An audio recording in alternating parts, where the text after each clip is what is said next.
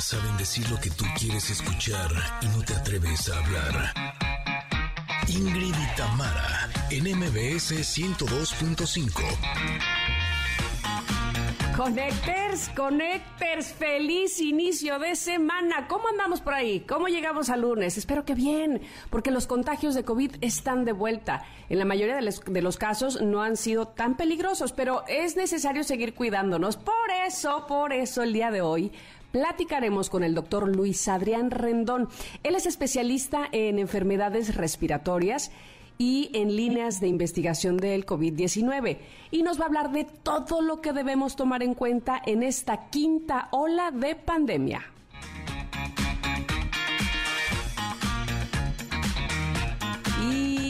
Bueno, al parecer tenemos ahí algunas cosas tecnológicas, técnicas más bien de eh, con Ingrid, pero ya se están arreglando. Ingrid, aquí te estamos esperando. Mientras déjame decirle a nuestros connectors que muchos utensilios que ocupamos en la cocina, oigan, ¿Sabían ustedes que tienen grandes cantidades de plomo? Lo que nos pone en peligro, por supuesto, especialmente a los niños. Y para estar más informados, platicaremos con Daniel Estrada. Él es director de la organización Pure Earth México, que nos dirá de qué trata la campaña Alianza Comida sin Plomo.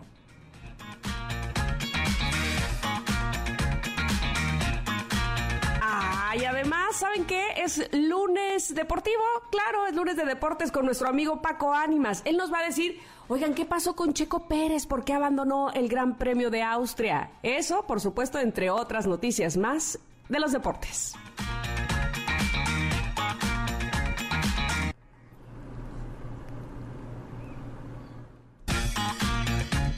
Bueno, bueno, tenemos una gran carta del Comentarot para abrir la semana. Tenemos, ¿saben qué? Tickets para ustedes, para los mejores eventos. Y ya saben, es lunes de viejitas y bonitas. Vayan pidiendo, por favor, esas canciones que les traen buenos recuerdos, que quieren escuchar, por supuesto, en el programa. Vamos haciendo la lista, las vamos poniendo al aire. Y así iniciamos, con el pie derecho. Somos Ingrid y Tamara en MBS. Comenzamos. Ingrid Mara, NMBS 102.5. Y me pregunto de cuántas estrellas en la actualidad este hombre que estamos escuchando, Yamiro Kwai, ha sido influencia, ha sido eh, el modelo a seguir. Es que Kwai lo tiene todo de verdad, pero ese flow solamente él. Esta canción con la que iniciamos se llama Virtual Insanity y así damos inicio esta semana a este programa, dándoles la bienvenida, diciendo sí, son, son viejitas estas canciones, pero muy bonitas. Y bueno, sin duda alguna, alguna vez sabes que Janine tendríamos que hacer, creo que no lo hemos hecho, eh, alguna conexión retro de alguna, eh, de alguna canción de de Jamiroquai, si estás de acuerdo, porque me merece toda la pena reconocerlo. Y bueno, les doy la bienvenida a todos ustedes que el día de hoy nos están escuchando en el 102.5 en MBS en Ciudad de México. Qué bueno que así lo hacen. ¿Qué tal el fin de semana? Cuéntenme por ahí, por favor. Este, utilicen las redes sociales que para eso son, para poder estar más cerca, más en contacto y de manera directa. Arroba Ingrid Tamara MBS. Ahí los puedo leer. Ahí vamos platicando, echando el chal. ¿Qué onda? ¿Qué pasó? fue el sábado, el domingo, que es todo bien. ¿Cómo llegaron al lunes? Ojalá que muy bien. Y bueno, además de saludar a quienes nos escuchan, ya decía yo, en el 102.5 de MBS, saludo a quienes lo hacen en Córdoba, en FM Globo 102.1 y también, por supuesto, en las cadenas EXA, EXA 95.7 en Comitán, EXA 89.7 en Mazatlán y en Tapachula también en EXA, pero en el 91.5. Fíjense, todos estamos unidos, sí, al mismo tiempo, sí. Y se suman los que por fortuna, gracias a la tecnología, nos pueden escuchar en cualquier parte del mundo, gracias a nuestro podcast y a las plataformas. Bienvenidos sean todos, todos, todos a este programa. Oigan, este, yo el fin de semana muy carrereado, sentí como que, como que di el pestañazo, así, cerré el ojo y de repente, ah, lunes, ¿qué es esto? ¿Por qué se fue tan rápido? ¿De qué manera? como que la semana entre semana muy lenta y el fin de semana voló, voló. Pero bueno, en lo que ustedes nos escriben también como, cómo lo pasaron, permítanme decirles, ay, ya escuchaban ustedes parte del contenido que tendremos el día de hoy y me parece súper importante eh, bueno, evidentemente todos los temas que vamos a abordar, pero esto de la quinta ola del COVID parece, ¿a poco no? Como que ya estamos cantando victoria, como que ya estamos del otro lado y sácatela, llega otra ola y empiezan otra vez a subir los contagios. Y es que no debemos olvidar todavía, desgraciadamente, que más quisiéramos, eh, pues portar el cubrebocas. Ese es importantísimo. Eh, todavía la, la sana distancia y entiendo, porque me pasa, que uno quisiera abrazar a todo el mundo todo el día. ¿A poco no, mi querida Ingrid? Ya te oí que andas por ahí. Pues sí, yo también quisiera abrazar a todo el mundo, la verdad. Así.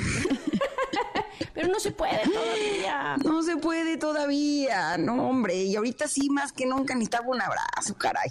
Muy difícil la conexión. Así, muy difícil la conexión, pero ya lo logré. Bueno, bueno, eso es lo que importa, ya te estamos escuchando. ¿Todo bien el fin de semana? Eh, ¿Todo bien? ¿Ustedes cómo están, Connectors? Espero que hayan pasado buen fin de semana. ¿Tú, Tam? Bien, bien, les decía que parecía como, como que di un pestañazo y de repente el lunes otra vez. ¿Qué es esto? A mí también se me pasó rápido, la verdad. Pero bueno, llega. El chiste, ¿sabes qué? Es empezar a crear una semana en la que no necesites llegar al fin de semana. ¿no? Eso mero, eso mero. Los descansos no, porque pues muchas veces sí siento que estamos toda la semana del tingo al tango y llegamos al fin de semana tan cansados que no queremos hacer nada, ¿no? y todavía habría que hacer cosas. Y sí, tienes toda la razón. No, de repente nos saturamos, de repente digo muy seguido, por no decir casi siempre o siempre, este ponemos la agenda hasta el tope. Es más, me falta este huequito, ¿qué hacemos? ¿Qué hago? A ver, ¿con qué lo llenamos? Y entonces por eso es que llegamos arrastrando la cobija el viernes. Tienes toda la razón. Sí, así es que mejor hay que ir, eh, ahora sí que balanceando la semana para que no lleguemos al fin así con la lengüita de fuera, ¿no? Y, tengamos energía. Yo la verdad este fin de semana me la pasé jugando pádel muchísimo. sí, me ah, siento rico. Muy bien. Sí, jugué dos horas el sábado, casi tres el domingo. O sea, sí me sentí con energía y me siento orgullosa por eso, porque entonces quiere decir que no me excedí en la semana y por eso sí tenía energía el fin de semana. Pero bueno, ustedes connectors, espero que hayan tenido un fin eh, balanceado, también que tengan una semana balanceada. No sé si ya leíste la pregunta del día, Tam, o no, porque llegué. No, por favor, esta es para ti, para que tú nos digas qué pregunta del día tenemos. Dale, dale, dale. Ah, está bien, me la echo. Eh, resulta que el día de hoy es Día Mundial de la Población. Por eso queremos saber qué es lo que tendríamos que hacer para que todos los que habitamos este planeta tuviéramos una vida más equitativa. No, pues ni que tuviéramos 10 horas de programa. ¿Así? ¿Tienen tiempo? Exacto, creo que la lista está un poquito larga. Pero mira, ya te voy a decir que ya van varios conectores que contestan, lo cual me encanta que hagan eso. Por favor, este, utilicen de verdad las redes sociales para que podamos estar más cerca de ustedes, que eso de verdad que nos nutre mucho el programa. Mira, Eric dice, mm, se pone a pensar, primero el respeto a todos, porque hoy en día se acabaron los valores Dicen, ¿no creen? Bueno, pues Eric, pues algunos. Sí, sí, sí, sí, sí, tienes, pero el respeto es muy, muy importante, tienes razón. Que por cierto aprovecha Eric para pedirnos una canción viejita y bonita, nos dice, por favor, Thriller de Michael Jackson, y ya está apuntada. Y luego Mim dice, yo creo que todos los niños y jóvenes tuvieran acceso a una educación básica de calidad. Lo difícil será implementarla. Eso es lo que considera ella y por eso nos manda su respuesta, que es igualmente valiosa. A mí, muchísimas gracias. ¿Tú qué dices? Estoy totalmente de acuerdo contigo. Mira, José Carlos dice empatía. Y yo creo que sí, valdría la pena, sobre todo, que pusiéramos en tela de juicio lo que es la empatía. ¿no? La empatía, o sea, tiene que ver con eh, ponerte en los zapatos del otro. Eso no quiere decir que uno tenga que vivir lo que vive el otro, ¿no? Simplemente ser empático y ver la manera de eh, sumarle a la vida de la otra persona. ¿No? Pero de la misma manera también ser empáticos con uno mismo y eh, atreverse de alguna manera también ser vulnerables para saber qué es lo que uno necesita y qué es lo que uno siente, ¿no? Porque siento que a veces la empatía, por un lado, o no somos empáticos o por otro lado creemos que ser empático es casi casi me toca a mí y no es para tanto, ¿no? Creo que sí vale la pena que, que analicemos lo que quiere decir realmente la empatía. Fíjate que eh, viene o se suma o viene al caso con lo que quiero decir precisamente, que es el, eh, dejar el egoísmo a un lado. Realmente me parece que el egoísmo es un venenillo que, que va atacando la a la sociedad, a la población, pensar siempre eh, en uno, pero que evidentemente pensar en uno no está mal, pero ventajosamente, ¿no? Este, siempre eh, si alguien va a dar vuelta a la derecha, entonces me adelanto para que no la dé y es y sale además de manera natural, ¿no? Este y, no, este es mi espacio y no, quítate y, y siento que el egoísmo es algo que sí nos, nos va carcomiendo o destruyendo un poco como sociedad. Así es que bueno, pero ustedes también, por supuesto, tienen la última palabra en esta pregunta del día, que eh, les repito por aquí, por si alguien se la perdió, qué es lo que tendríamos que hacer para que todos los que habitamos este planeta tuviéramos una vida más equitativa. Listo, ahí está la pregunta posteada en arroba Ingrid Tamara MBS para que por favor nos contesten. Pero además, amigas, les tenemos buenas noticias y una recomendación. Llega el momento más esperado del año solo para ti. Fórmula M 2022 es una clínica de manejo solo para mujeres. Para asistir, solo manda la palabra hola por WhatsApp al 5540 94 1025. 5. ¿Verdad? Claro, porque una mujer puede seguir avanzando sin importar el camino. Una RX8 o RX8 de MG es una camioneta 4x4 que tiene el mismo espíritu imparable de aventura.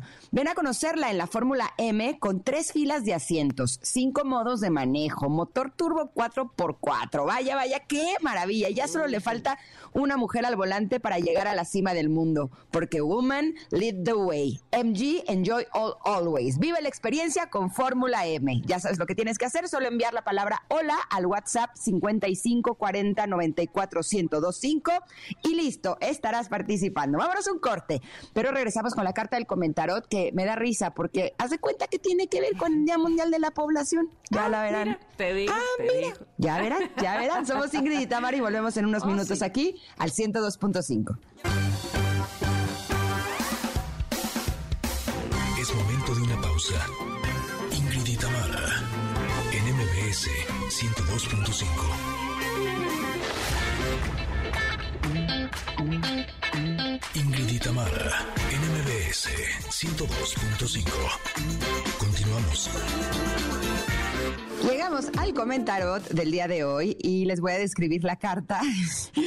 Parece hasta chiste, ¿no? Cómo todo está conectado y de verdad yo no sabía lo de la pregunta del día y esta es la carta que salió. Elegí una carta del tarot de Osho Zen. Eh, en esta carta aparece un mundo y todo alrededor salen personas que se están tomando de la mano, pero están como simulando un mandala de colores. Esta carta se llama Somos el Mundo y dice lo siguiente. La humanidad se describe aquí como un arco iris de seres que danzan alrededor del mandala de la tierra con sus manos unidas en gozo y gratitud por el regalo de la vida.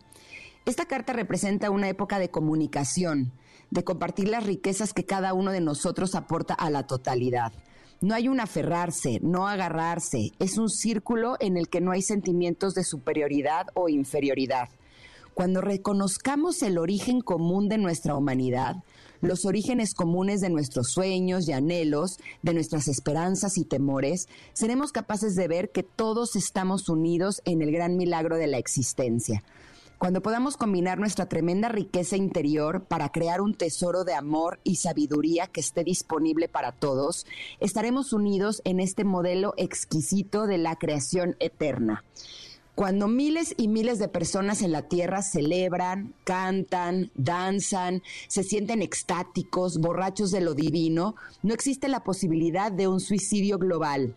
Con tal festividad y risa, con tal salud y cordura, con tal naturalidad y espontaneidad, ¿cómo puede haber una guerra? A ti se te ha dado la vida para crear, para disfrutar y para celebrar. Cuando lloras y sollozas, cuando te sientes desdichado, estás solo. Cuando celebras, toda la existencia participa contigo. Solamente en la celebración nos encontramos con lo supremo, lo eterno. Solamente en la celebración vamos más allá del círculo de nacimiento y muerte. Esta carta se llama Somos el Mundo y justo nos habla de lo que estábamos hablando hace unos minutos. Es, es, de chiste, ¿no? es de broma. Y a mí esta carta me hace recordar algo de lo que habla don Juan a través de los libros de Carlos Castaneda eh, don Juan era un sabio, eh, un brujo sabio que comparte una sabiduría realmente increíble. Y no me acuerdo en cuál de sus libros, tiene varios, en los libros de, Carlos Castaneda, él dice que todo es un espectáculo para ti. Yo recuerdo que cuando leí esto en sus libros, yo decía, ¿qué, qué me querrá decir? ¿A qué se referirá? ¿Cómo que todo es un espectáculo para mí? Y con el tiempo he ido aprendiendo que eh, todo lo que sucede en la vida hasta lo que tú crees que no tiene absolutamente nada que ver contigo, todo tiene que ver contigo de alguna manera, ¿no? Eh, cuando alguna persona se comporta contigo de alguna forma, algo te está señalando de ti, algo que tú puedes cambiar. Por eso em, últimamente podemos ver en redes sociales o en eh, internet que te dicen que si quieres cambiar el mundo, lo que tienes es que cambiarte a ti. ¿No? Y a veces cuando las cosas están difíciles dices, pero es que yo que tengo que cambiar, ¿no? Pero más bien eh, yo lo que siento o lo que es para mí es que lo que sucede alrededor mío o lo que sucede frente de mí o lo que yo tuve la oportunidad de ver. A lo mejor puede ser una noticia eh, que vi y bueno, no fue casualidad que yo la haya visto. Hubo la posibilidad de que no la viera, ¿no? Pero si yo la vi es porque algo me está mostrando. A veces eh, puede ser que te está mostrando que eh, necesitas poner un límite o te está mostrando algo de ti que a lo mejor eh, no estás teniendo paciencia o a lo mejor te, señala la envidia, eh, todos estos sentimientos que son humanos, que son naturales, pero que de alguna manera las situaciones de tu vida te las señalan a ti. Y justo yo lo veo como una oportunidad de darte cuenta de eso. A veces ni siquiera tienes que hacer nada con eso, es solamente darte cuenta y reconocerlo, que estás sintiendo eso, que estás pensando eso, no todo evidentemente con la finalidad de conocerte a ti mismo. Y justo cuando nos damos cuenta que todos en el mundo estamos conectados, también te puedes dar cuenta de la misma manera que en realidad nadie te hace nada como tal tú eliges qué es lo que quieres ver de esa experiencia que está sucediendo. Y híjole, a mí me ha costado eso mucho trabajo. No sé a ti tan, pero a mí el, darme cuenta de esa totalidad que todos los seres humanos somos y no tomarme lo personal como tal también, por el otro lado, aunque parezca una contradicción, no lo es, eh, es algo que, que, que sí me sigue costando y en lo que sigo trabajando, honestamente. Sí, yo creo que no es fácil. Además, me parece a mí que por naturaleza eh, somos una, bueno, el ser humano, pues, eh, se muestra así como, como con recelo de sí mismo, ¿no? De no me haga, no me, ¿no? Como cuidándose, como protegiéndose. Fíjate que me gusta mucho, eh, bueno, todo lo que dice Osho sobre esta carta, pero me gusta una parte que dice que es un círculo en el que no hay sentimientos de superioridad o de inferioridad. ¡Uf! Uy, por favor, ¿en, dónde hay eso? Para ir este a, aprender a no sentirnos a veces más que otros, como que nos encanta eso, o también ir navegando con esa bandera de soy menos que otros, ¿no? Este y que y que pues podamos entender o podamos accionar de manera que todos eh, comprendamos que somos iguales, como, como bien dice ahí, es complicado, es difícil. Fíjate que te voy a platicar algo que recién estaba platicando yo con mis hijas y, lo llevo a ese punto en el sentido de que me parece a mí que en todo caso hay que empezar de, menos a más, del círculo más pequeño, el núcleo más pequeño, que en todo caso es la casa, la familia, a, más.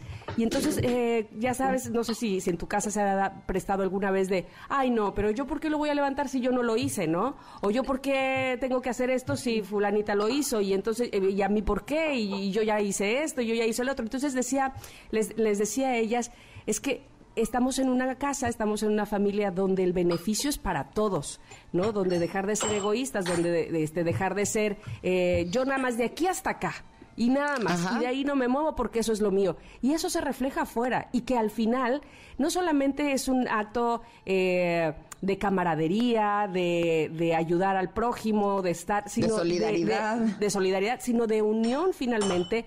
E insisto, eso también se ve allá afuera, porque si uno va, como decía yo hace rato, con el egoísmo de esto es lo mío y hasta aquí llego, pues es que afuera es la casa de todos, ¿no? Y, y, adentro, en nuestra casa, en ese, en el hogar, pues por ahí debiésemos empezar, que no es fácil, que insisto, me parece a mí que, que es muy natural que los seres humanos seamos así, o al, menos no es justificación, pero así lo quiero creer porque así lo veo eh, conmigo, evidentemente, pero también a mi alrededor, como eh, no me muevo de aquí y esto es lo mío y protejo lo mío, ¿no? Y pensar no solamente en el bien eh, personal, sino en el común, esa es la tarea. Y esta carta nos lo viene a recordar justamente hoy, Día de la Población. Importante, así es que por favor, la carta está eh, posteada, como saben ustedes, en arroba Ingrid Tamara MBS y ustedes pueden reflexionar sobre ella, que ese es el chiste de esta sección, como siempre les digo, que nos platiquen, que nos digan qué piensan sobre la carta del comentarot y además la pueden compartir eh, ya saben, si la encuentran, eh, que por supuesto lo harán, ahí en arroba Ingrid MBS, en nuestro Twitter. Y es así como nos hemos de ir a un corte, porque regresando, Paco Ánimas nos va a contar qué onda, qué pasó con Checo Pérez, ¿Se salió, qué pasó, qué, fue, y más de los deportes, porque hoy es lunes para que estemos bien enterados de lo que sucedió el fin de semana. Quédese con nosotras, estamos aquí en el 102.5 de MBS, somos Ingrid y Tamara.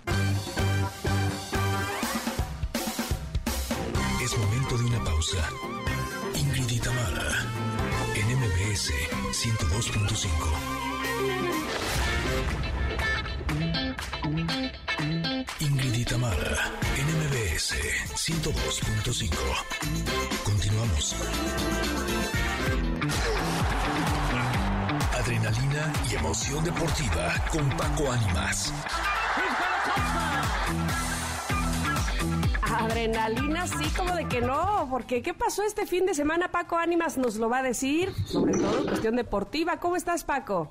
¿Qué no pasó, Tamara? ¿Qué no pasó? Hubo muchas cosas. Mira, ¿Por dónde quieren que empecemos? Ustedes díganme, porque hubo Fórmula 1, hubo tenis, hubo fútbol. Yo creo que, que, nos va a tomar tiempo lo de Checo Pérez, así es que empecemos por ahí. A ver, cuéntanos. Pues mira, vamos, vamos con Checo Pérez. Y es que, eh, tristemente, segundo abandono de Checo en lo que va del, del tema de este esta serie de, del, del, Gran Premio de la Fórmula 1. Ahora fue en Austria, ya, había ya le había tocado un accidente que lo dejó fuera de otro Gran Premio y ahora... Eh, el mexicano pues llegó, llevó su auto a los pits en la vuelta 26 para concluir su participación en esta onceava fecha de la Fórmula 1. Checo tuvo un fin de semana complicado en Austria, pese a disputar el Gran Premio de casa, el mexicano no pudo ayudar a su equipo a sumar puntos, ya que abandonó la carrera en la vuelta 26, porque su monoplaza sufrió graves daños tras chocar con el piloto inglés George Russell en el primer giro, donde incluso Checo ponía un tuit en el que decía, yo le di el suficiente espacio, me extraña mucho, en fin, al final, eh, al comparecer ante los medios de comunicación, eh, al culminar la carrera que ganó Leclerc, eh, el mexicano aseguró que le dio suficiente espacio al piloto británico para que no se tocaran. ¿Quieren escuchar las reacciones de Checo en, los, en los pits? Escuchemos. Llega Checo Pérez. Checo, lamentablemente ese incidente te dejó fuera. Y una pena, la verdad, que haya terminado todo tan temprano. Creo que había buenas posibilidades el día de hoy de tener una buena carrera y es muy desafortunado, ¿no? Creo que de mi parte hice todo lo que podía hacer. Le di suficiente espacio a George y bueno, no pudo controlar su auto y, y, se fue contra mí. Eh, más de eso no podía hacer porque ya estaba en la grava, entonces una pena, una pena que todo haya terminado así y estaba claramente adelante más bueno. Ahí están las palabras de Checo Pérez, que le escucha muy frustrado, muy molesto. Con este resultado, Checo perdió el segundo lugar de la clasificación de pilotos a manos de Charles Leclerc y tras ganar el, el, GP de, Austria, pues ahora eh, tiene la posibilidad de ser el segundo. Eh, llegó a 163 unidades, mientras que el tapatío se quedó en 147. Pero bueno, la buena vibra para el Checo el, cierre de carrera fue de verdad increíble entre Leclerc y, Verstappen. Fueron cuatro segundos de diferencia, entonces estuvo muy, pero muy cerrado. Eh, pero tristemente, Checo no pudo sumar puntos para el equipo y este, les digo, su segundo abandono en lo que va de la Fórmula 1. Pero viene otro, ¿verdad? Chale. sí, termina por ser un fin de semana nada. Con esa expresión de Ingrid así, así estamos todos. Oye, ¿cómo quedaron los primeros tres lugares? Terminó por ser eh, eh, Leclerc el primero, Verstappen el segundo y el tercero Hamilton. Hamilton. los mismos de siempre, así. sí, sí, sí. Bueno, no, los checos se había metido ya este, en, podios consecutivos, pero bueno, termina por ser eh, eh, este el resultado y pues algo que nos entristece en demasía. Vámonos al. Bueno, ya ganará el que sigue. Es correcto. Ojalá con que gane, que gane el de México, ¿no? Ya ven que el pasado estuvo en tercer lugar. Increíble. Exacto, con eso nos conformamos. celebración, claro. Eso puede ser histórico. Pero bueno, ojalá y se recupere pronto, en el tema anímico principalmente. Vámonos con los resultados del fútbol mexicano. La jornada 2 del campeonato de nuestro país. Tigres derrotó a Mazatlán 1 por 0. Mismo marcador para el Puebla que le ganó a Santos Laguna. Juárez de visitante le pega a Cholos 2 por 0. Pumas ganaba 3 por 0 en la cancha de León y lo empata León 3 por 3. Gran actuación de Di Giorgio que le dio el empate al equipo de León. El San Luis venció a las Chivas 1 por 0 que no levantan en el campeonato. Un punto de seis posibles al momento para el Guadalajara. Cruz Azul cayó ante Pachuca dos goles a uno. América cayó en la Sultana del Norte ante Monterrey tres goles a dos en un partidazo de volteretas. Mismo marcador para el Toluca contra el Atlas eh, que estuvo a punto de empatar el partido y el equipo de Querétaro que es el único equipo que no ha ganado en ninguno de los dos partidos, que no ha sumado un punto, perdió ante Necax en casa dos goles a uno en la jornada 2 del Apertura 2022. Así que ya, segunda jornada, ¿quiénes son los líderes generales? El Toluca, el Puebla y el Pachuca, mismos puntos, mejor diferencia de goles para los Diablos Rojos y al momento son los líderes del torneo. Oye, Paco, perdona mi ignorancia, pero ¿qué es un partido de volteretas? lo iba ganando Monterrey 1 por 0, lo empata el América 1 por 1, ah, le da la vuelta, 2 por 1, es correcto, lo empata ah. nuevamente Monterrey, le da la vuelta otra vez y así. Justo ese, ese partido, este, yo siempre les he dicho, la verdad es que mi marido, digo, sí le va a rayados, pero no es gran aficionado, honestamente. Este, pues él le gusta muchísimo más el fútbol americano, pero ayer me dice, ¿qué crees que aposté con, con un amigo de él, este, que es socio de la empresa, este, aposté un tatuaje del logo de la empresa en Monterrey América y yo dije, me lleva el tren. Y me dice, y ganó el Monterrey, así es que Fernando se va a tatuar y yo, ¡buah! Oye, pero qué fuerte, ¿eh? ¿No estás apostando eso? Le dije, ya sé, ¿de qué se trata? Y no, el otro estaba a las carcajadas, pero bueno, sí, sí, sí, ya sé, así misma me quedé yo de, ¿cómo quedaron? No, Fernando se va a tatuar. Ah, bueno.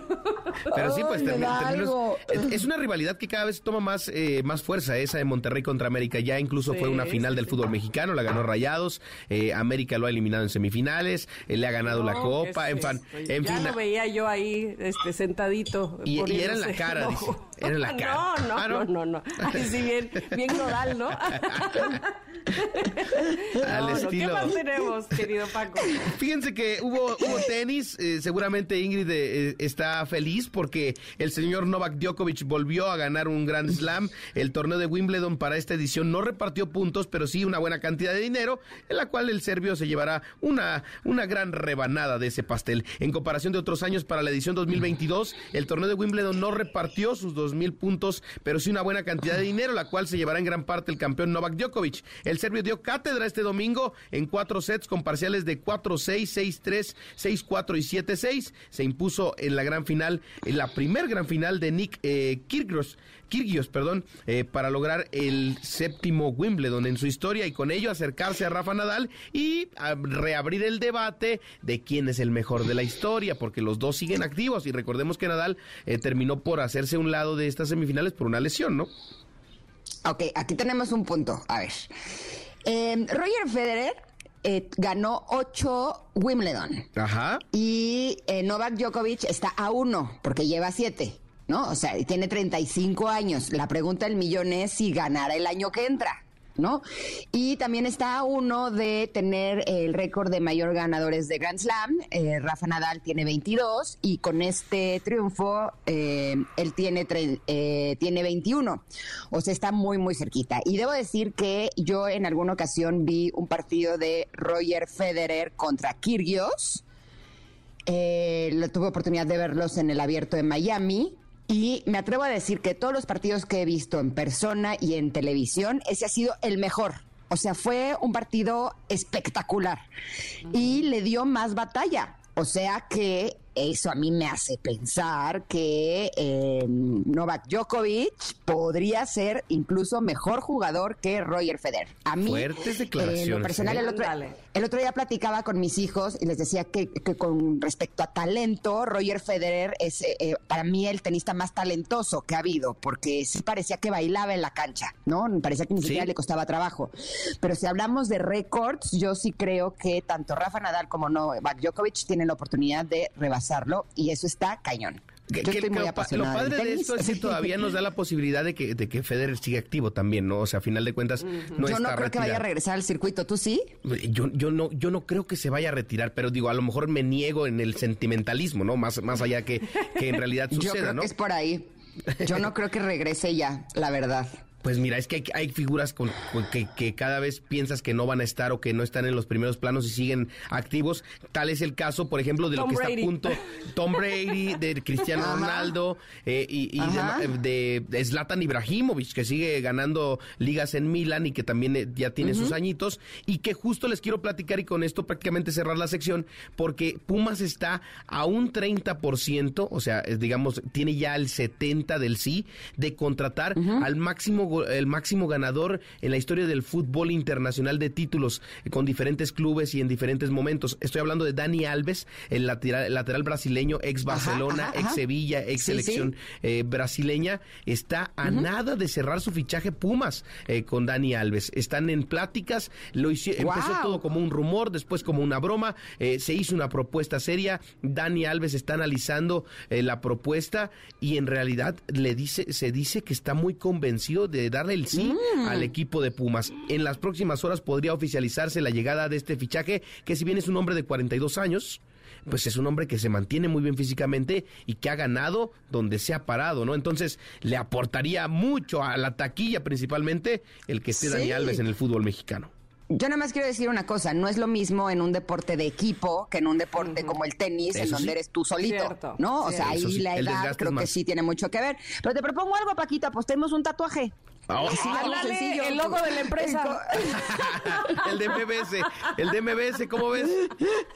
No, de la de Ernesto. Ah, no es cierto. bueno, yo decía, el de MBS, pero si quieren nada más aquí en, en- entre, entre En el, en el paretal o aquí en, en la frente o no, no sé, para que No, no, se vea mucho. olvídalo. No, muchachos, recapaciten, por favor.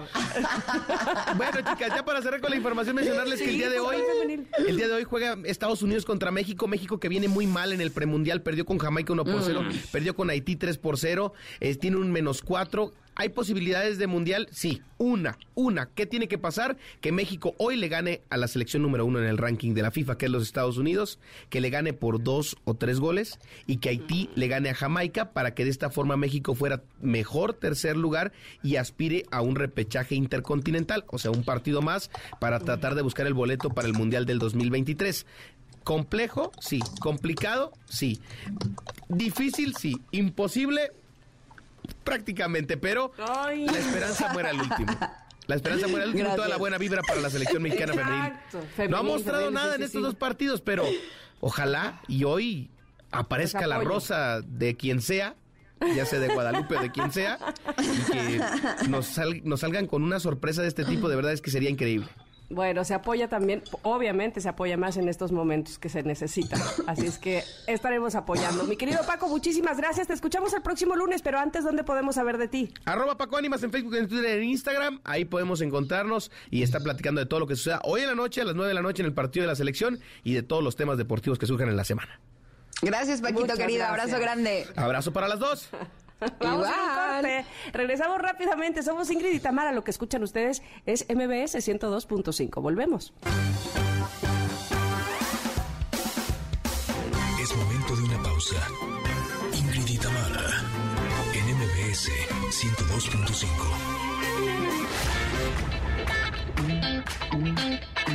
Ingrid y Tamara, en MBS 102.5. Continuamos.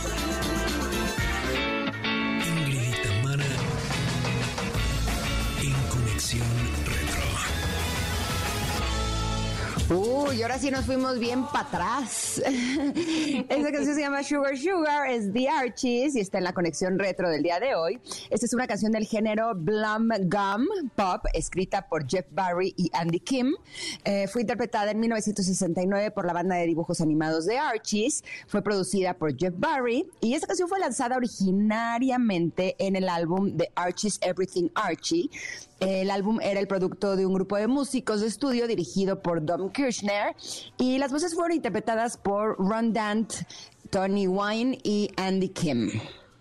Oye, yo sí era súper, súper fan de ese cómic de los Archis o de, Archie? pues sí, que tenía su grupo Los Archis, con Betty, Verónica, eh, Carlos, este, obviamente Archie, ¿verdad? Bueno, yo era súper, súper fan de ese cómic. En fin, eh, fíjense que cuando este sencillo fue lanzado inicialmente, Chris Kirchner entregó la canción a los ejecutivos de las emisoras de radio sin decirles el nombre del grupo debido a la decepcionante evolución del anterior sencillo Bang Shang Alang, que solo llegó al número 22 del Billboard Hot 100.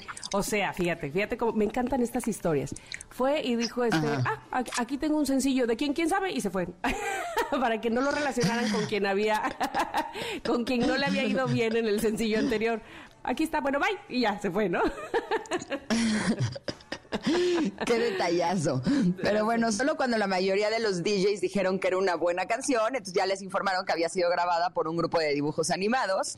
Esa canción terminó como uno de los mayores y más inesperados números uno del año, tanto en Estados Unidos como en Reino Unido, justo gracias a la asociación del sencillo con el éxito de la cadena de televisión CBS de la serie de dibujos animados, El Show de Archie y sus amigos. Ah, me encanta. O sea, cuando te llega, te llega. Cuando no, no. Exactamente. Bueno, Sugar Sugar ocupa el número 63 en la lista de las mejores canciones de todos los tiempos de Billboard Hot 100 All Time Top Songs. Y me pregunto a dónde llegó la versión de Magneto, que también tenía una. Tienes razón. Eh, ¿Qué te dijo? ¿Qué te dijo? A ver si cerramos el bloque con la de Magneto. ándale, ándale. Oigan, en 1969, ¿qué más pasó en esa época, en ese año en específico? Bueno, pues el 20 de enero en Washington, en los Estados Unidos, el republicano Richard Nixon toma posesión como presidente. Eh, también el 30 de enero en Londres, los Beatles realizan su última actuación en público en el tejado de su empresa discográfica Apple Records. El improvisado concierto fue interrumpido por la policía. Órale. Oh, bueno, pues el primero de junio en Montreal, Canadá, John Lennon graba Give Me Peace a Chance. La canción es el primer sencillo grabado eh, solista por un Beatle y se estrena bajo el nombre de Plastic. ¿Qué? On Band. Te fuiste, pero ya regresaste. Ah, y bueno, todavía se considera un himno a la paz. El 28 de junio, también de este año, 1969, en el bar gay Stonewall Inn, en Nueva York, un grupo de personas homosexuales y transexuales se resisten a ser detenidos en una redada de la policía.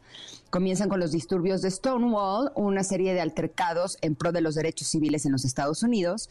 En este día se celebra en todo el mundo el Día del Orgullo Gay, justo por este, este evento.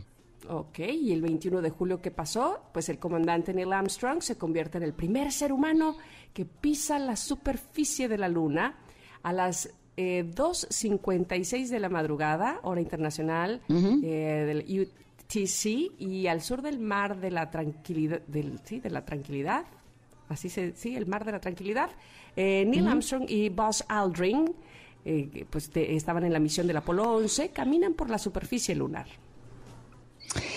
El 31 de julio, desde Las Vegas, Nevada, el recién construido Hotel International acoge con la mayor sala de asistentes, 2.200 personas, la vuelta a los escenarios de Elvis Presley, después de toda una década dedicado a hacer películas para Hollywood. Mira, no sabía que se había retirado. Mm. Sí, mira, qué cosa. Oigan, el 4 ¿Y regresó? y regresó, ¿ves? Como decíamos hace rato, eh, no terminan de irse.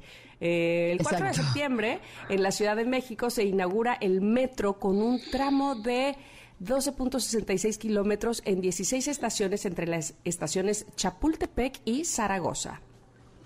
Y el 15 de noviembre en el Reino Unido comienza la transmisión de televisión en color. Ah, fue hasta 1969, ¿en serio? Tómala. ¿Y qué, qué, creen que en ese año, 1969, se incluye la W en la ortografía española? porque claro, se utiliza sobre todo en la lengua anglo, ¿no? ¿Hay palabras en español que tengan W? Mm, no, no creo. No, no se me ocurre ahorita Y como la ñ también, la ñ es de aquí, ¿no? Bueno, más bien la ocupamos aquí y por eso allá pues no, no funciona. ¿Qué es eso? La No, o sea, ya no dicen caño, por ejemplo. O sea, en Estados Unidos no, no tienen ñ. Ah, en Estados Unidos no, pero en España sí, ¿no?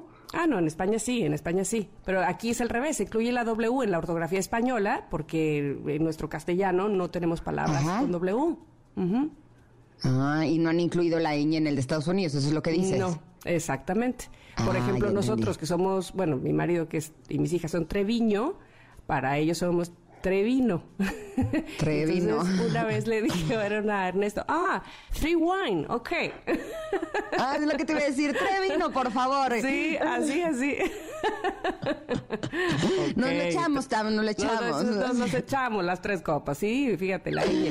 Pero bueno, ¿qué más tenemos? ¿Qué pasó en el Eh, 69? pues, eh, también este año Mario Puzo, eh, o Mario Puzo, publica una de las mejores novelas del siglo XX, El Padrino, The Godfather. Mira, y los nacimientos. ¿Quién nació en 1969? Pues el 3 de enero, Michael Schumacher, piloto alemán de Fórmula 1. El 3 de enero, Adrián Dárgelos. Y el 5 de enero, Marilyn Manson o Brian Warner, que es su nombre real, músico y cantante estadounidense de Beautiful People. Ajá. El 14 de enero, Dave Grohl, músico estadounidense de las bandas Nirvana y Foo Fighters. Oh, mira, y el 11 de febrero, Jennifer Aniston, la actriz estadounidense. Primero de marzo, el actor español Javier Bardem. El 25 de abril, la actriz estadounidense Renée Zellweger.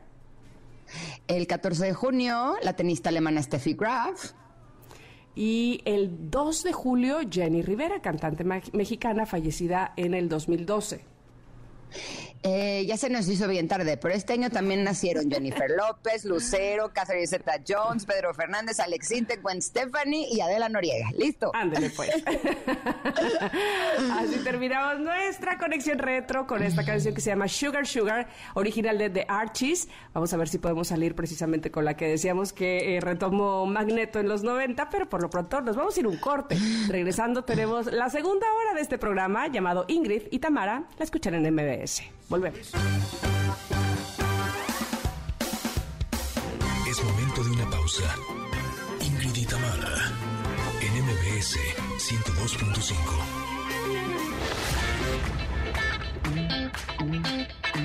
Ingrid y en MBS 102.5. Continuamos. Familia hermosa, en la primera hora de Ingrid y Tamara platicamos con Paco Ánimas sobre el mal fin de semana que vivieron algunos de nuestros deportistas mexicanos.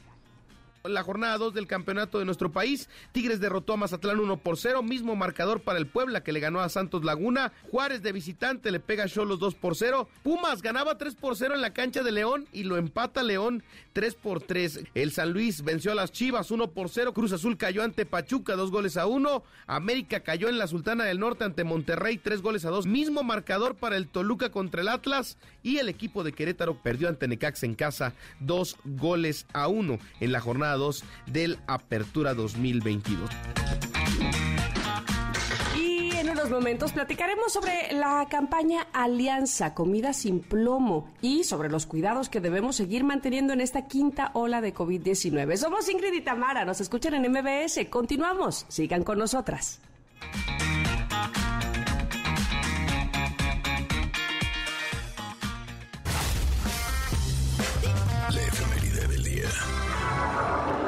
Como hoy, pero de 1969, David Bowie lanza el tema Space Oddity, posteriormente utilizado por la BBC en la cobertura del alunizaje del Apolo 11, el 20 de julio de ese mismo año. Ah, mira, no sabía. Mm, hoy es cumpleaños más bien de Oscar de León, Oscar de León. Y él nació en un día como hoy, pero en 1943, músico ven- venezolano conocido como el León de la Salsa. Cuenta con más de 60 discos con temas como Llorarás, que estamos escuchando, entre muchos otros éxitos. Muchas felicidades a Oscar de León. Qué buena versión de I'll Be There For You de Richie Zambora. Ya que en 1959 nace el músico estadounidense Richie Sambora, guitarrista de la banda de rock Bon Jovi, desde su creación en 1983. Híjole, cualquier pretexto es bueno para escuchar a Bon Jovi y la verdad es que esta versión está, bueno, fenomenal. Tiene como más, más garra, ¿no? Se siente más. Sí, siempre lo que lo que se toca en vivo, ¿no? O sea, tiene su propia magia, ya me parece que, se disfruta mucho. Oigan, en 1953 nacen dos primeras actrices mexicanas. Fíjate, comparten cumpleaños Angélica Aragón y Patricia Reyes Espíndola. Para las dos, un abrazo y muchas, muchas felicidades. Muchos días de estos. Sí, felicidades. Y ya lo decíamos al principio de este programa, el día de hoy es Día Mundial de la Población. En el año 2011, el mundo alcanzó una población de 7 mil millones. Este año se espera que la cifra llegue a los 8 mil millones, ¿no? Bueno, la efeméride eh, fue impulsada por el Consejo de Administración del Programa de las Naciones Unidas para el Desarrollo y su objetivo primordial es crear conciencia en relación a todas las problemáticas que en la actualidad afectan a la población del mundo, sobre todo en asuntos relacionados con el crecimiento y el desarrollo de los pueblos. Y de eso va nuestra pregunta del día. Así es que gracias a aquellos que están contestándola, por cierto, en arroba Ingrid MBS. Oigan, y hablando de noticias buenas y bonitas, BMW te invita este 13 y 14 de julio al Autódromo Hermanos Rodríguez, que abre sus puertas para recibir solo mujeres en Fórmula M 2022. Y para participar, mira, solo tienes que enviar por WhatsApp la palabra hola al 5540 94 1025. Repito, mandar por WhatsApp la palabra hola al 5540 94 1025 y responder a las preguntas y entonces así te va a llegar tu invitación. Vive al máximo la experiencia al volante solo con autos y más y MBS 102.5 FM. Recuerda que solo tienes que enviar la palabra hola al WhatsApp 55 40 94 1025. BMW, el placer de conducir. Y así nos vamos a ir a un corte, pero regresamos para hablar de una campaña eh, que es en alianza para eh, evitar la comida eh, con plomo, ¿no? Tener más comida accesible sin plomo y hablaremos todo del daño que puede causar esto en nuestro organismo. Somos Ingrid y Tamara y volvemos en unos minutos aquí al 102.5.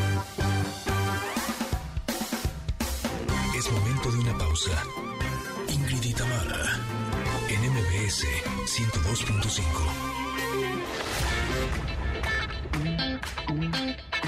Ingrid y Tamara en MBS 102.5. Continuamos.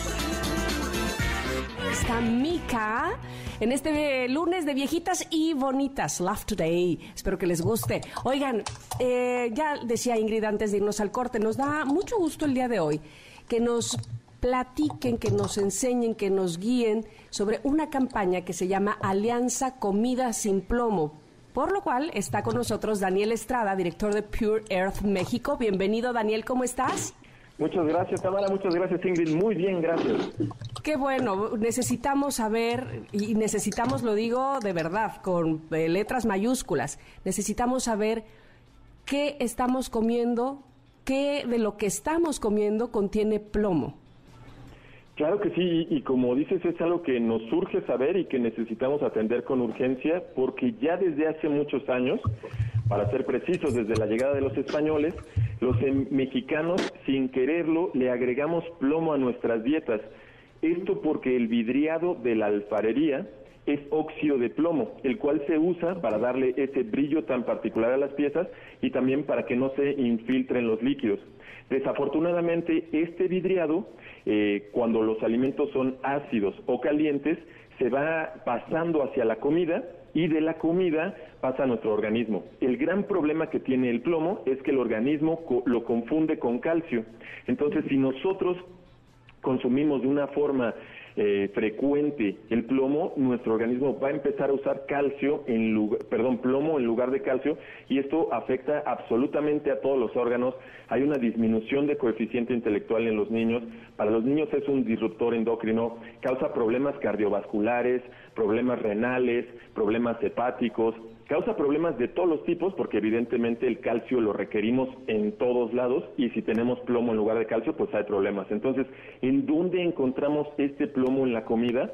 Bueno, es en la comida que ha sido preparada o servida en barro vidriado, que desafortunadamente el 99% del barro vidriado en México tiene plomo. Muchas veces lo encontramos en algunos productos secundarios, por ejemplo en el mole o en dulces que son preparados en barro, ahí también encontramos el plomo y bueno, hemos encontrado algunos casos más esporádicos como juguetes que tienen plomo o eh, hay personas que viven cerca de jales o relaves mineros, en ese caso también están expuestos al plomo y por supuesto el reciclaje informal de baterías, por lo cual es muy importante estar reciclando nuestras baterías, eh, no, no vendiéndolas a, a la gente que las compra, es muy importante para evitar que este plomo llegue a nuestra comida. Dime una cosa, Daniel. Eh, evidentemente sí sé lo que es eh, una cazuela de barro, ¿no? Que es donde eh, hemos llegado a cocinar algunas cosas. Pero ¿cuál es el barro vidriado? Sí, esa es una muy buena pregunta porque mucha gente nos dice, ¿cuál, cuál es el...? primero se, preguntan, ¿en dónde está el plomo? Y la gente piensa que puede estar en la tierra, ¿no? En la arcilla. pero no, hay dos tipos de barro generalmente. Uno es el barro bruñido que es un barro que es barro ancestral, es el barro que, podemos encontrar en muchas comunidades indígenas. Y este es un barro un poco opaco, aunque también brilla porque se pule con una piedra, pero no tiene este vidriado característico.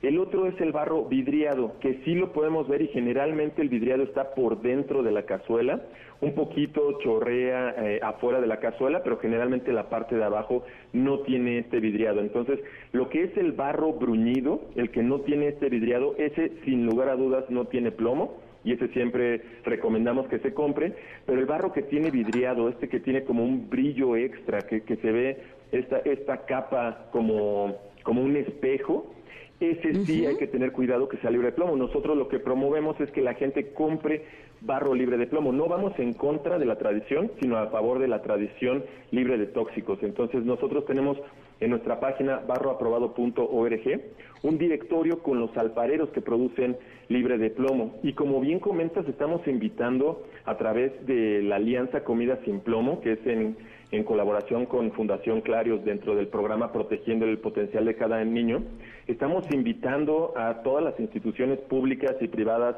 restaurantes y revendedores de alfarería a que se sumen a esta cruzada de, diferentes formas para promover el uso de barro vidriado libre de plomo. Yo creo que es muy importante reforzar lo que mencionaste hace un momento, pero quisiera que profundizáramos más sobre cuáles son eh, las consecuencias de comer eh, o de sí de ingerir plomo eh, se oye raro pero así es pues. Entonces eh, que nos hablaras más sobre qué es lo que pasa con los niños y con el resto obviamente de las personas cuando ingieren plomo. Leía yo que sí que causan déficit de atención que pueden tener alguna pérdida de coordinación, somnolencia, ¿dónde más o qué características más nos pueden arrojar que se está consumiendo plomo? Sí, eh, muy buena pregunta. Una de ellas, eh, la que nos preocupa muchísimo, es en el desarrollo de los niños. Eh, podemos ver que hay una relación directa entre mayor número de microgramos por decilitro de plomo en sangre con pérdida de coeficiente intelectual. Entonces, los niños van a tener un menor rendimiento escolar debido al plomo.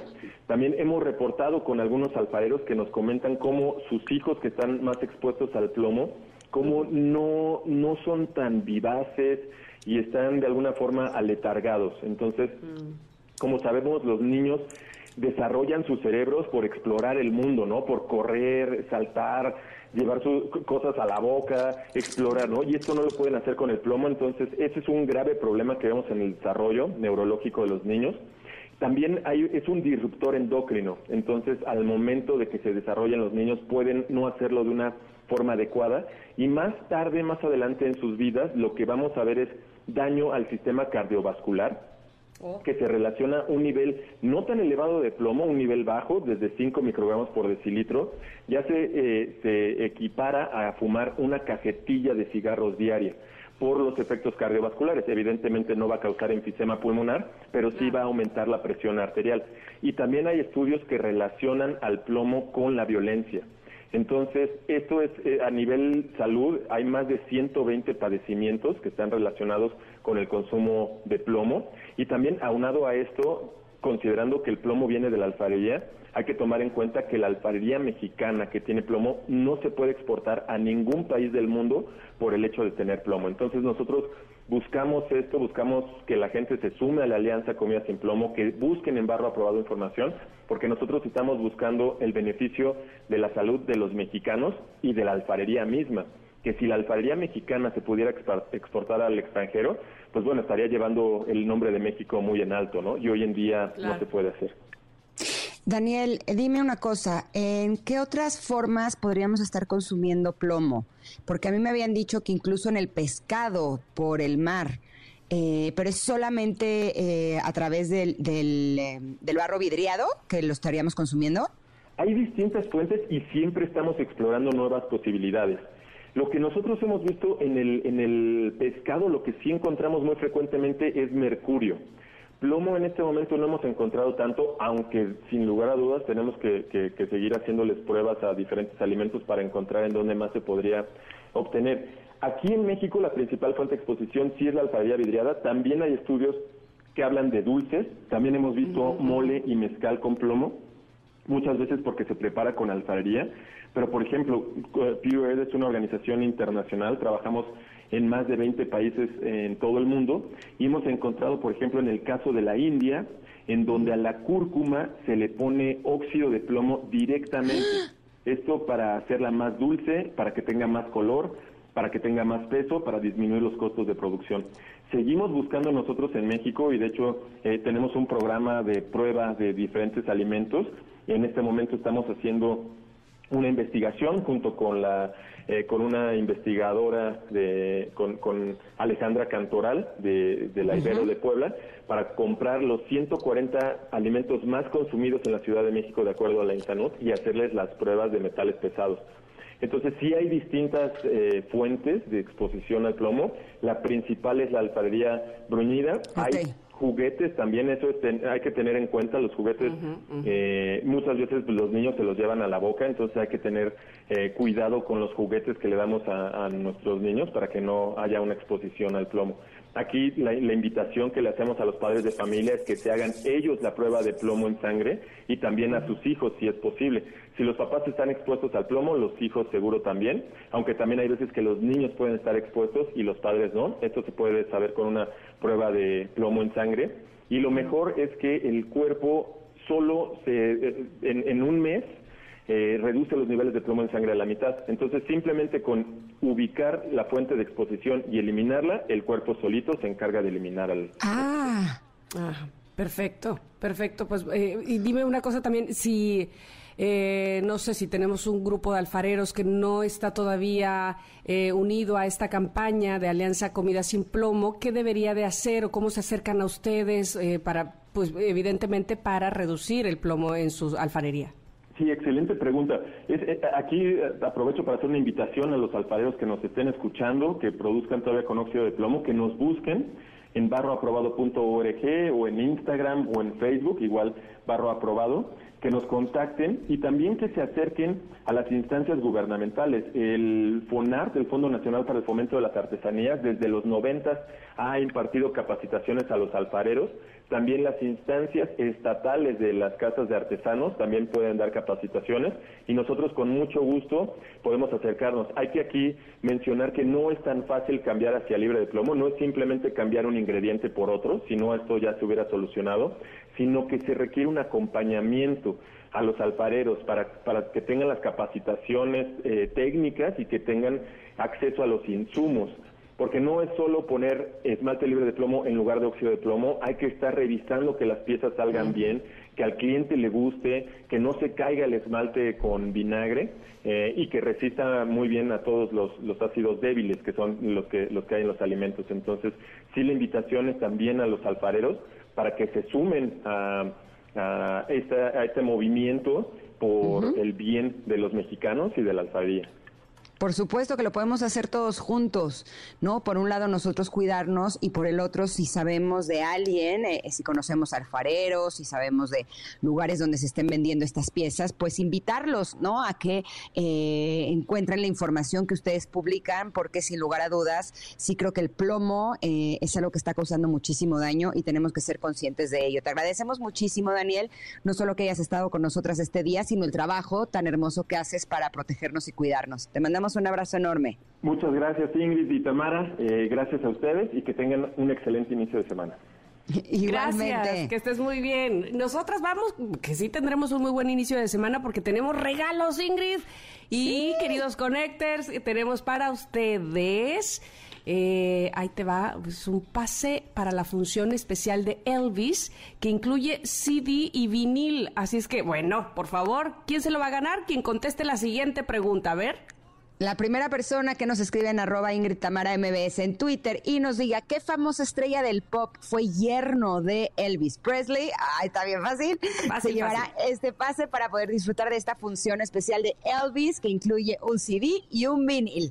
Y así nos vamos a ir a un corte, pero regresando, híjole, vamos a estar hablando de un tema. Uy, oh, tenemos la quinta ola del COVID. No, por Dios, no. Tendremos al doctor Luis Adrián Rendón, especialista en enfermedades respiratorias, que nos dirá exactamente qué es lo que ahora tenemos que hacer, qué es lo nuevo, eh, sobre todo para que podamos estar protegidos y también nuestras familias. Somos Ingrid y Tamara y volvemos en unos minutos aquí al 102.5. momento de una pausa. Ingrid y Tamara, en MBS 102.5.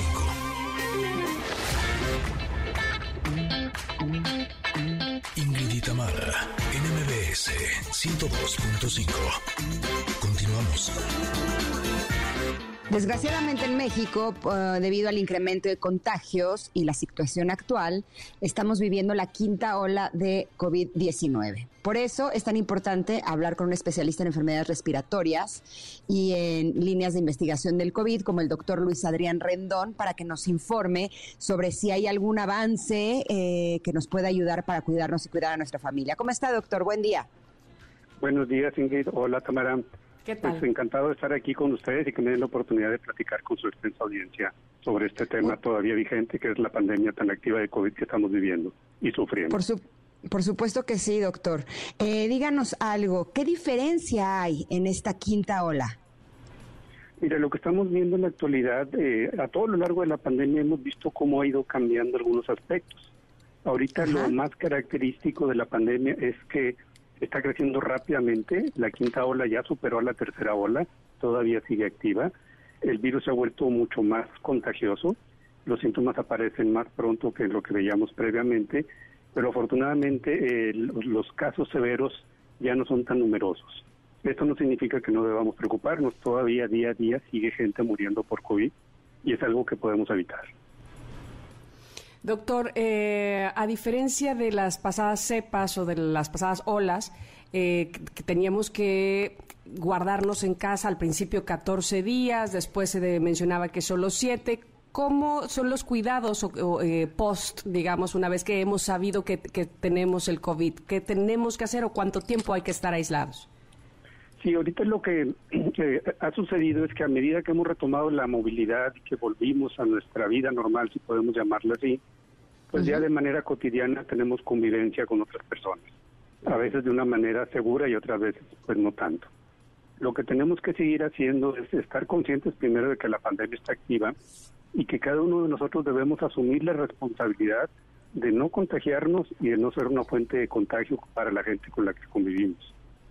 Eh, al principio de la pandemia era muy difícil hacer el diagnóstico, eran pruebas muy costosas, tardaban días en tener el resultado, teníamos que hacer filas, y ahora afortunadamente tenemos un recurso a la mano que uno mismo puede utilizar en su casa, en su oficina, de hacerse las llamadas autopruebas.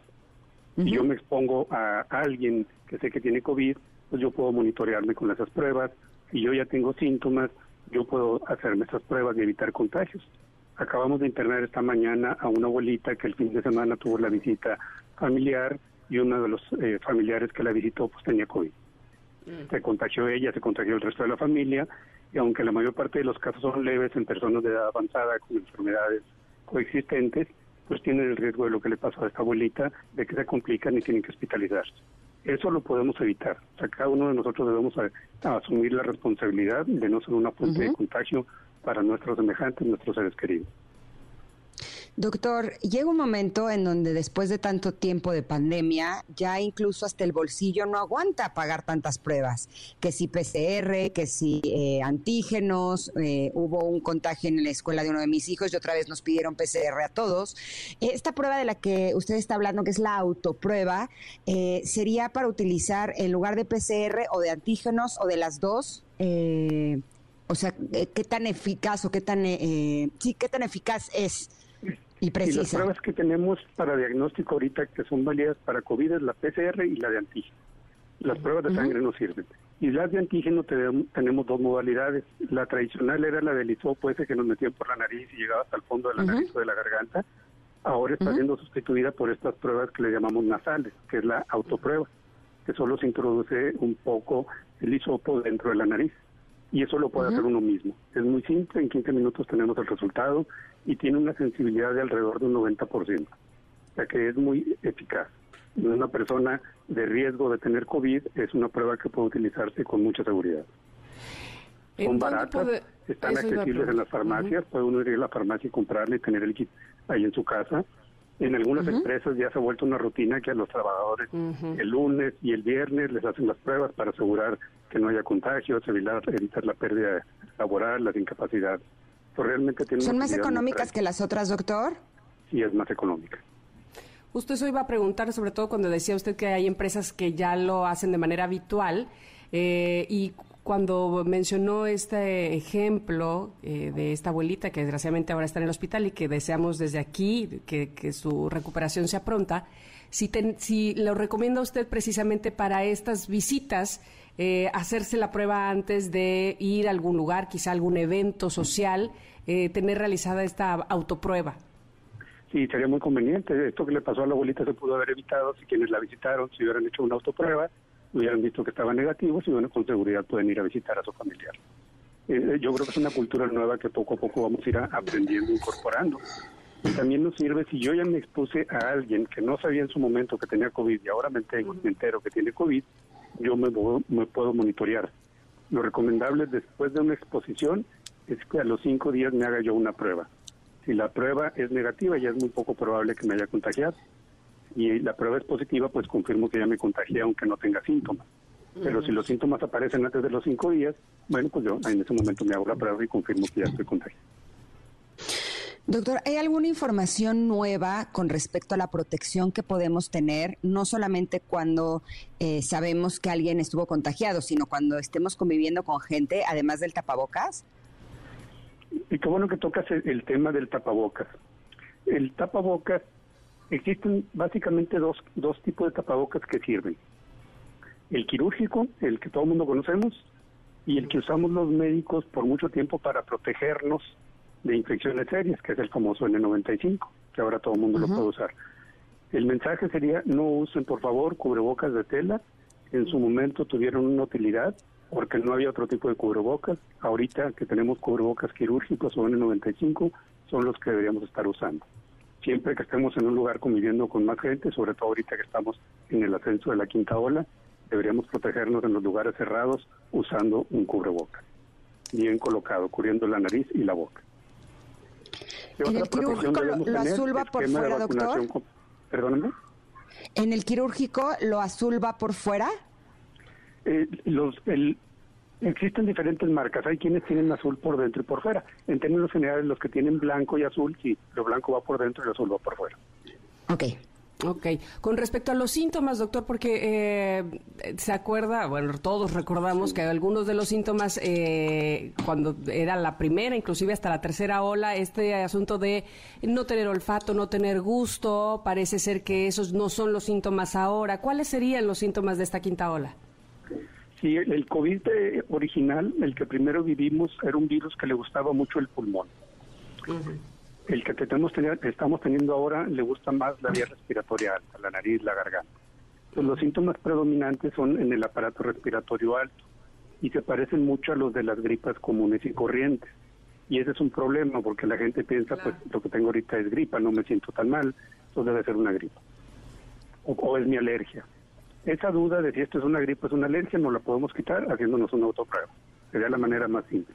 No dar por descontado que esto no es COVID, echarle la culpa a otra cosa, a menos que yo tenga confirmado con una prueba negativa que realmente no es COVID. Es otra de las recomendaciones claras de que podamos nosotros mismos monitorearnos y hacernos autopruebas. Ok, y cuando tengamos algún caso positivo en la familia, eh, lo aislamos cinco días y después de esos cinco días, con otra de estas autopruebas, podemos saber si ya, eh, ya no contagia. Mira, el, el tiempo de aislamiento eh, se han dicho cinco días, pero cinco días es el mínimo de aislamiento. Va a variar de caso a caso. Los casos leves, cinco días puede ser suficiente para que esté aislado, pero después de eso esa persona tiene que usar cubrebocas de manera estricta por, por lo menos otros 10 días. O sea que ya completamos las dos semanas, que era lo tradicional que siempre habíamos manejado. Claro. El usar una prueba de control para ver si alguien ya no es contagioso no es lo más recomendable, porque hay personas que pueden persistir con pruebas positivas por más tiempo y que ya no son contagiosas. Entonces, habitualmente lo que tomamos es el tiempo de duración de la enfermedad. Cuando los síntomas de la enfermedad duran más tiempo, ahí ya no aplican ni los 5 días ni los 14 días. Ya es una evaluación individual de cada enfermo. Okay. En cuestión de medicamentos, doctor, eh, ¿hay algo que se deba tomar? Evidentemente, eh, eh, consultando a nuestro doctor de cabecera y a un médico especialista, pero eh, ¿se menciona algún medicamento para, para los síntomas del COVID ahora? No tenemos, desafortunadamente, ningún antiviral altamente efectivo eh, aquí en nuestro país que esté disponible para libre acceso. Cuando los pacientes tienen casos complicados que se manejan en el hospital, sí tenemos medicamentos que se pueden usar ahí. Eso no sería recomendable que fueran autoadministrados aunque los pudieran conseguir. Claro. Para el manejo del COVID habitual, que damos manejo sintomático. Si la persona tiene dolor, tiene fiebre, damos medicamentos para dolor y fiebre. Si el problema es una tos muy intensa, damos medicamentos adecuados para manejo de la tos. Ya el paciente que sí desarrolla neumonía puede requerir medicamentos eh, más complicados, anticuerpos, antivirales, esteroides, pero eso se hace dentro de un hospital. Ok, algo que eh, nos haya faltado preguntarle, doctor, que sea importante recalcar para eh, lograr que esta quinta ola de COVID vaya de bajada.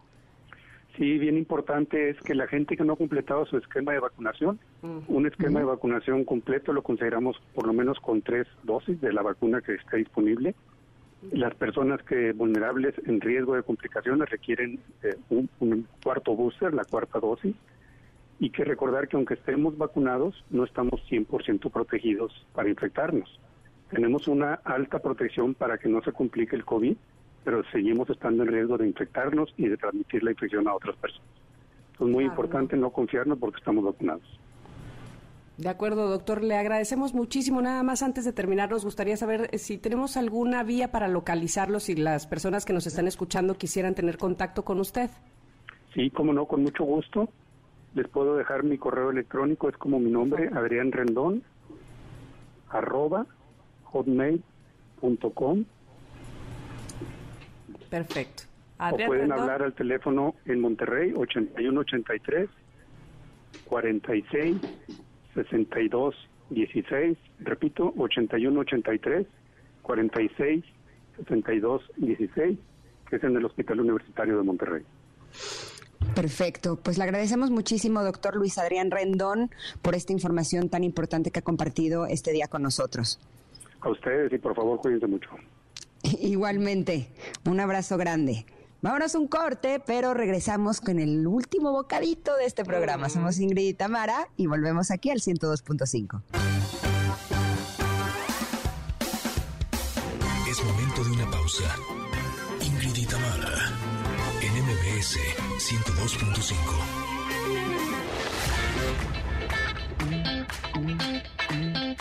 Tamara, en MBS 102.5.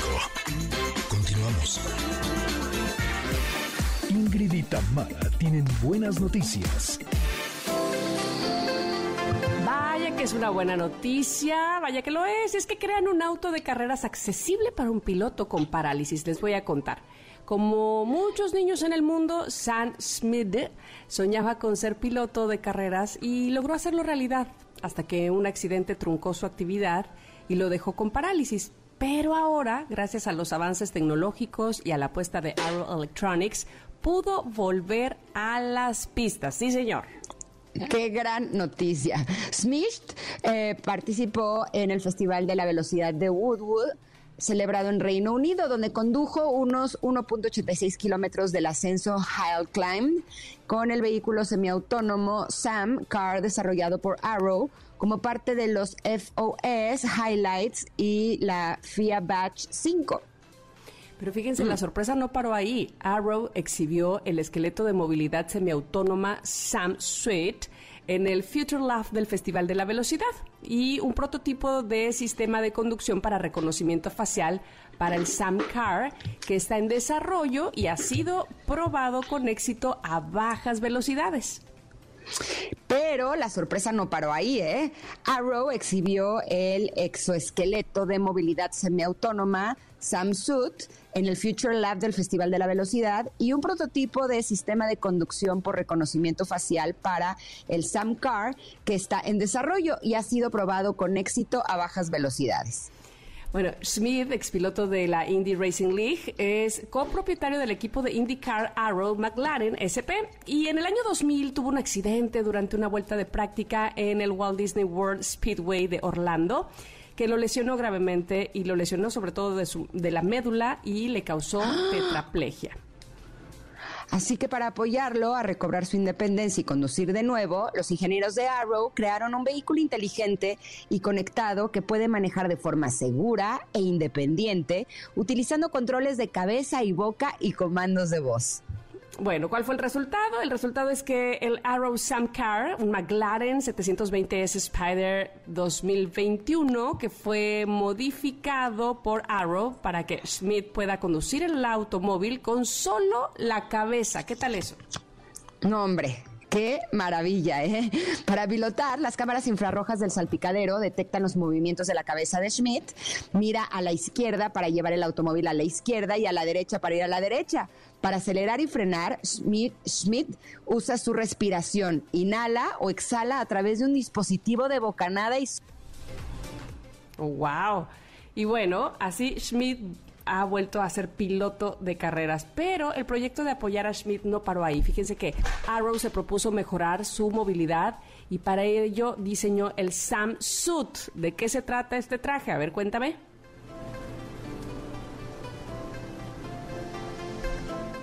Ah, no te escucho. ¿Me escuchas tú a mí? ¿Me escuchan ustedes a mí? Espero que sí. Porque les voy a... Sí, se fue, ¿verdad? Les voy a platicar. Bueno, el la colaboración entre Arrow e investigadores de ingeniería robótica de la Universidad de Vanderbilt en Nashville y el Samsung de Arrow mejora la tecnología actual de exoesqueletos con extensiones para sostener el torso, los brazos de Schmidt y sus extremidades inferiores. Y el Samsung es parte del planteamiento tecnológico empleado para desarrollar el SamCar de Arrow y demuestra cómo la tecnología puede proporcionar libertad y opciones a las personas con discapacidad. De verdad que es eh, aquí la muestra de todo lo que la tecnología puede hacer, los avances de la tecnología y cómo se ponen a nuestro favor. No sé si está ahí Pontón, pero supongo que ha de estar igual impactado que nosotras con todo esto que estamos diciendo. Sí, te ando yendo y justo me vino a la mente varias, este, bueno, una, un traje que también se llama DK1 y es un traje para sentir el metaverso, bueno, sentir la realidad virtual, ¿no? De alguna manera. Y justo como dices, esa tecnología funciona muy bien para personas con discapacidad porque con, eh, cuando te pones un visor o estas personas un cuadraplegia o alguna otra discapacidad, pues se ponen un visor de realidad virtual y pueden viajar, pueden estar inmersos en un mundo, ¿no? Este, totalmente, este, en donde sí se podrían mover, ¿no? O podrían sentir, podría también. Entonces, eh, eh, un poco como la película de Avatar, ¿no? Eh, que de hace ya algunos años que ya viene la nueva, la nueva pero así es. La nueve, yo dije, hoy me perdí ocho. no, entonces, bueno, pues se, están metidos en, esta como inmersos más bien en una realidad virtual en donde pues pueden caminar, correr, brincar, saltar, todo lo que puedan hacer a través de virtual, de la Es impresionante cómo la tecnología puede, bueno, cómo avanza a estos pasos. Este, sí, me escucho como mi abuelita, pero es que ya es lo, que no te imagines o, lo que vaya más allá de tu imaginación, eso existe ya o ya se puede hacer realidad. Impresionante. Pero bueno, ya nos vamos. Les agradecemos muchísimo, Ingrid y yo, y las esperamos el día de mañana, por supuesto. Ahí está, mira, regresó.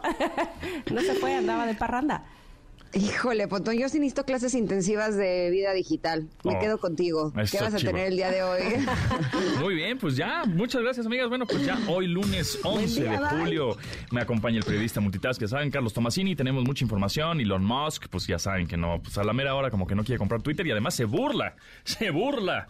Y Checo Pérez, bueno, pues queda fuera del Gran Premio de Austria. Ahí en la primera vuelta, mm, lleguecito que le dio el Russell. En cabina platicaré con Héctor Guzmán Rodríguez, abogado especialista en protección de datos personales, que justo nos dirá cómo salvaguardar nuestra información y vamos a hablar del caso de Uber. Vamos a hablar por ahí de otro caso interesante acerca de pues la tecnología, cómo es que avanza más rápido, evidentemente, y plataformas que eh, después de 20 años es cuando las autoridades se dan cuenta y dicen, ah, este bueno está robando un poco de información, ¿no? Bueno, pues todo de todo eso vamos a hablar. Y como cada lunes, el café del mediodía con Tamara Vargas, con quien platicaremos sobre cómo planear unas buenas vacaciones, que ya estamos en verano. Sí, como no, mi nombre es José Antonio Pontón y te invito a que nos acompañes en la siguiente hora de estilo de vida digital aquí en MBS 102.5. Comenzamos. Ingrid y Tamara te esperan en la siguiente emisión, MBS 102.5.